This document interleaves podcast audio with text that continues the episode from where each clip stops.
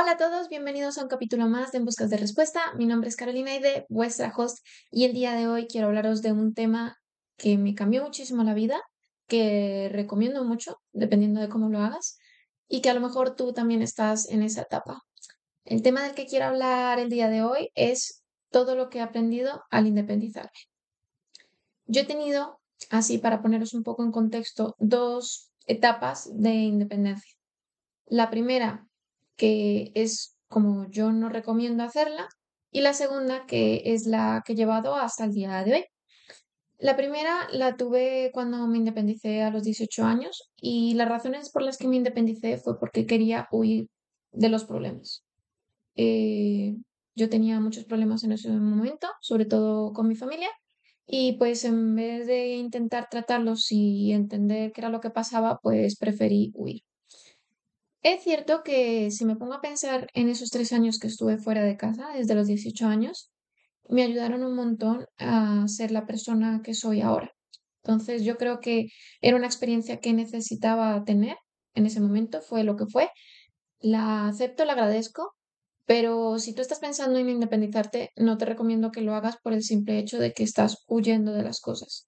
Obviamente si es por propia salud y es lo mejor, claro que sí. Pero si simplemente quieres independizarte, no lo hagas solo para evadir los problemas, sino que lo hagas de la otra forma que lo hice a partir de los 23.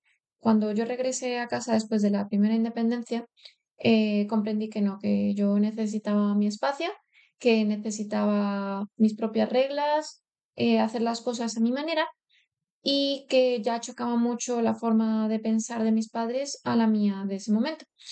Entonces, ya a partir de los 23, eh, decidí independizarme. ¿Cómo decidí independizarme? Obviamente, eh, teniendo un trabajo que me permitiera, pues, costearme todos mis gastos. Valoré mucho eh, lo que quería en ese momento. Si quería tener una vivienda para mí sola, que en ese momento era inviable, o poder valorar la idea de compartir piso. Y si compartía piso, ¿dónde iba a buscar el piso? Entonces ahí empecé a hacer un montón de cuentas de qué estaba dispuesta a dejar a un lado y qué no. Y como obviamente para mí lo importante era tener el trabajo, pues busqué algo que me fuera fácil eh, para ir al trabajo. Entonces, ese fue uno de mis puntos principales a la hora de buscar un sitio para vivir, donde eh, estuviera cerca para poder ir a trabajar. Otra de las cosas que aproveché en esta etapa de mi vida eh, fue el estilo de personas con las que quería compartir el piso. Como me iba a independizar, eh, yo venía también de haberme movido a otra comunidad, eh, estaba cambiando un poco mi estilo de vida, quería nuevas amistades, pues aproveché esta oportunidad para compartir piso con otras chicas. En mi caso, es muy típico de aquí, de Madrid, eh, compartí piso con otras ocho personas más, pero en este caso eran solo chicas y estaban en torno a mi edad, un poco más jóvenes y mm, dos más de mi edad. Pero fue agradable porque estábamos como en la misma sintonía. Esto también me ayudó a comprender a lo que podía aspirar más, a seguir trabajando mis metas porque a mi alrededor había personas que estaban también trabajando en las suyas y tenían algo parecido a las mías. Entonces, otro impulso más para esta etapa de independencia. Otra cosa que valoré fue eh, el transporte en el sentido de cuánto me iba a gastar, eh, cuánto estaba dispuesta a y en qué cosas podía hacer como un recorte. Y aparte, como yo estaba trabajando y estudiando a la vez en ese momento, que también fue cuando dije, mira, voy a hacer las dos cosas a la vez, para mí era muy importante el espacio donde iba a estar. Entonces no me importaba pagar un poco más por un sitio donde iba a pasar mucho tiempo a un sitio donde simplemente pues iba a dormir, compartir un poco y luego eh, hacer mi vida afuera. Justo en ese momento, eh, cuando me independicé, yo me independicé en febrero para marzo y llegó la pandemia.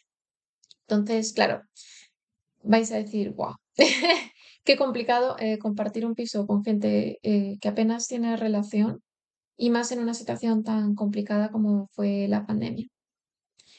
En este momento, para mí, fue una experiencia muy buena porque me permití conectar conmigo misma, eh, saber qué era lo que necesitaba.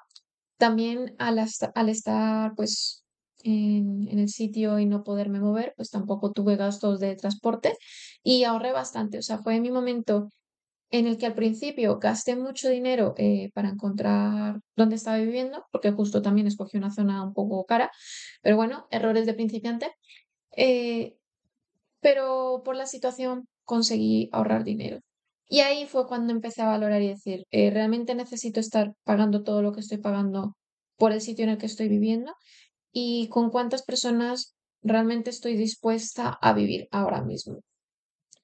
Es verdad que por la pandemia muchas de mis compañeras se regresaron a, su casa, pero para mí no era una opción. Yo dije, mm, ya lo he pagado, eh, ya me quedo aquí, ya vivo la experiencia tal y como es y seguro que me va a venir bien. Pero no estaba dispuesta a seguir prorrogando eh, el contrato. Entonces ya busqué, pues, mi siguiente experiencia eh, a la hora de compartir piso. Y ahí pues reduje un poco lo que eran eh, mis compañeras de piso. Pasé de ocho a compartirlo con otras tres personas más. Y a un piso en el que nosotras ya gestionáramos todo lo que es los gastos, todo. Que no hubiera una tercera persona pues cobrándonos dinero. Ahí lo que yo aprendí es que es muchísimo más barato, que puedes encontrar un piso eh, con mejores prestaciones a un piso que está eh, gestionado por otra persona. Eh, los gastos de gestión de inmobiliaria también se redujeron bastante, pero aquí el problema que vi y que aprendí también es que como tienes que buscar personas a la hora de compartir piso y no las conoces, pues es un poco lotería lo que te puede tocar y puede salir bien o puede salir mal. En mi caso no es que haya salido mal, simplemente fue, no funcionó. Eh, es verdad que reduje mis gastos y pues organicé mis cuentas, pero no era lo que yo estaba buscando.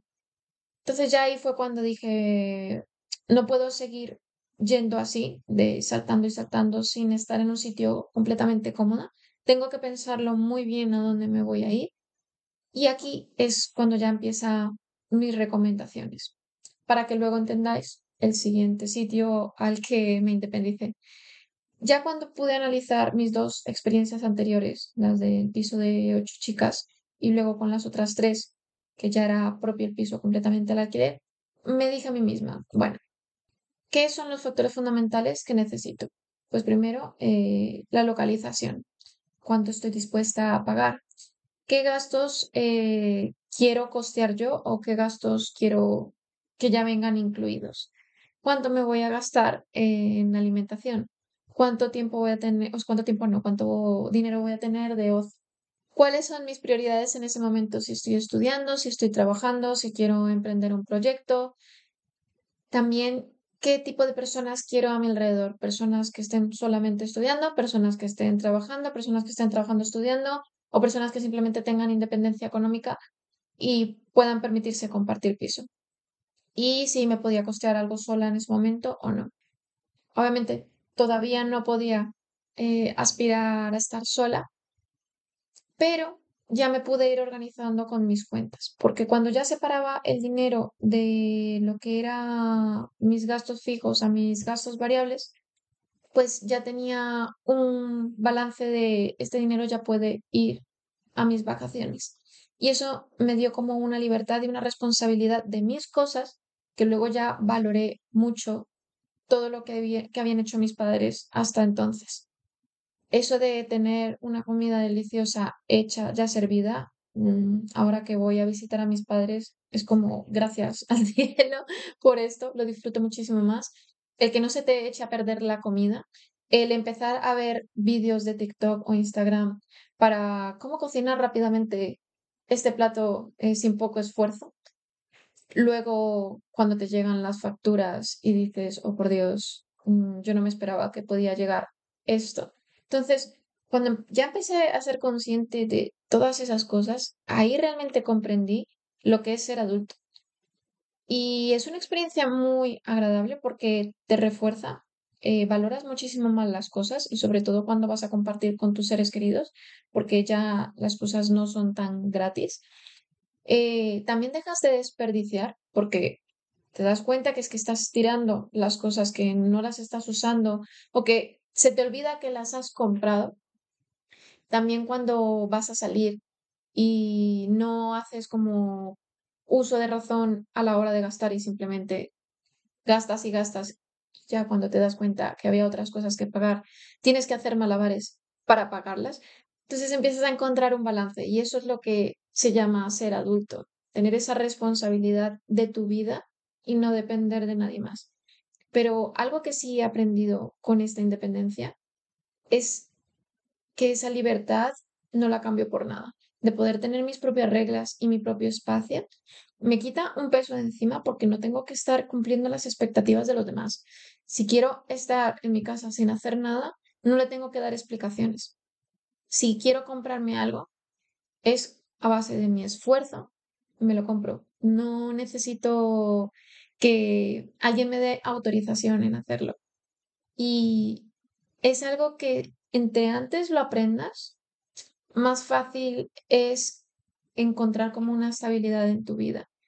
Y muchísimo más fácil que a la hora de compartir piso eh, si, te, si te vas, eh, si vas cumpliendo más años.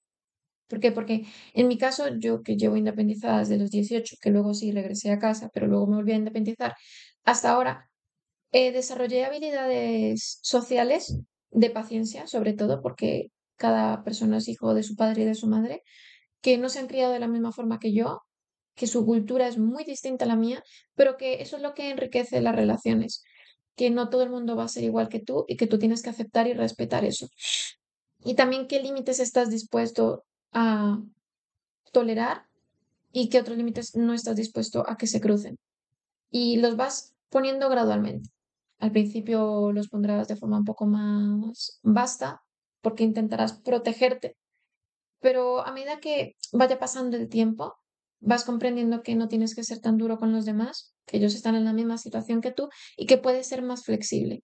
Y es algo que he ido desarrollando muchísimo y estoy bastante agradecida, porque si me comparo con mi yo de 18 años o mi yo de 23 cuando se volvió a independizar, a mi yo de ahora, eh, el nivel de tolerancia que tenía antes era así y explotaba y tenía pues discusiones que eran bastante innecesarias. Ahora que es como un poco más zen, que sigo defendiendo mis límites, pero ya no de la misma forma.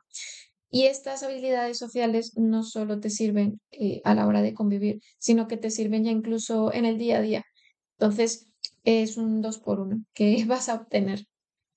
Y creo que soy muy partidaria de independizarse lo más pronto posible, no por el hecho de huir o vivir la vida loca, sino que tomas más valor a las cosas que estás haciendo y que aparte que tus padres o las personas que estén a cargo de ti no tienen que estar subvencionándote toda tu vida, que ellos también tienen sus metas que han aplazado por ser padres, abuelos o lo que sea, y que ya tú puedes conseguirlo. Entonces, el tener esa responsabilidad de ti mismo y de darte las cosas que necesitas son algo fundamental para cuando ya quieras formalizar algo o simplemente ya tener tu propio espacio.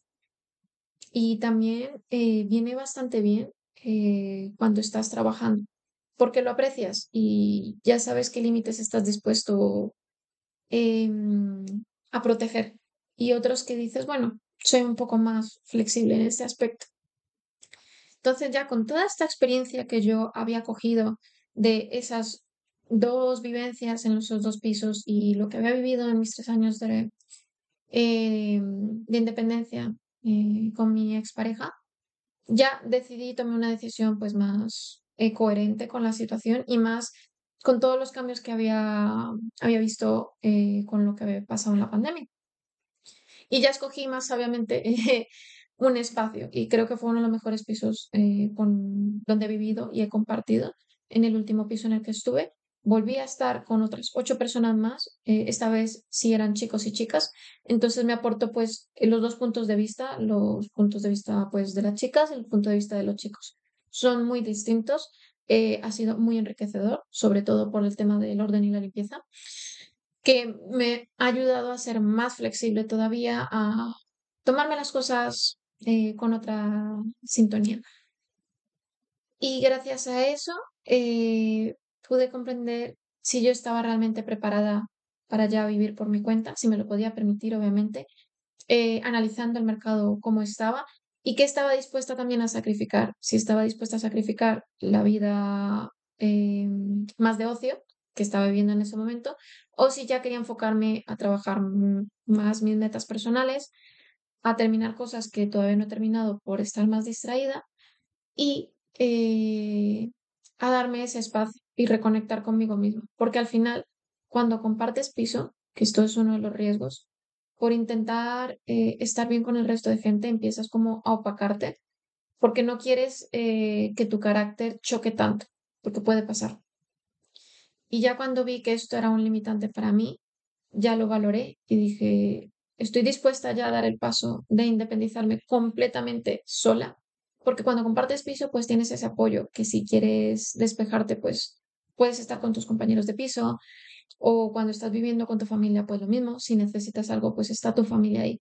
Pero ya el hecho de tener completamente tu espacio, de hacerte completamente responsable de todo, todos los gastos, de que no hay una tercera persona que está gestionando las facturas, de si ha quedado por pagar algo o si no, de si tienes que tener siempre eh, la nevera llena. Todas esas cosas, yo me pregunté si estaba preparada para hacerlo. Y al final, después de todas estas vivencias, porque pues si lo consideramos, he estado siete años ya independizada, eh, con compañía de cualquier índole, pues dije, creo que ya es mi momento antes de pasar a un paso más en mi vida, que ya será eh, con, la, con una pareja ya completamente estable, tener familia, tener una hipoteca, todo eso. Entonces yo creo que necesito vivir esa experiencia ya de hacerme completamente responsable de mi supervivencia y me lancé a la piscina. Y es en la situación en la que estoy ahora. Y puedo deciros que es la mejor decisión que he tomado.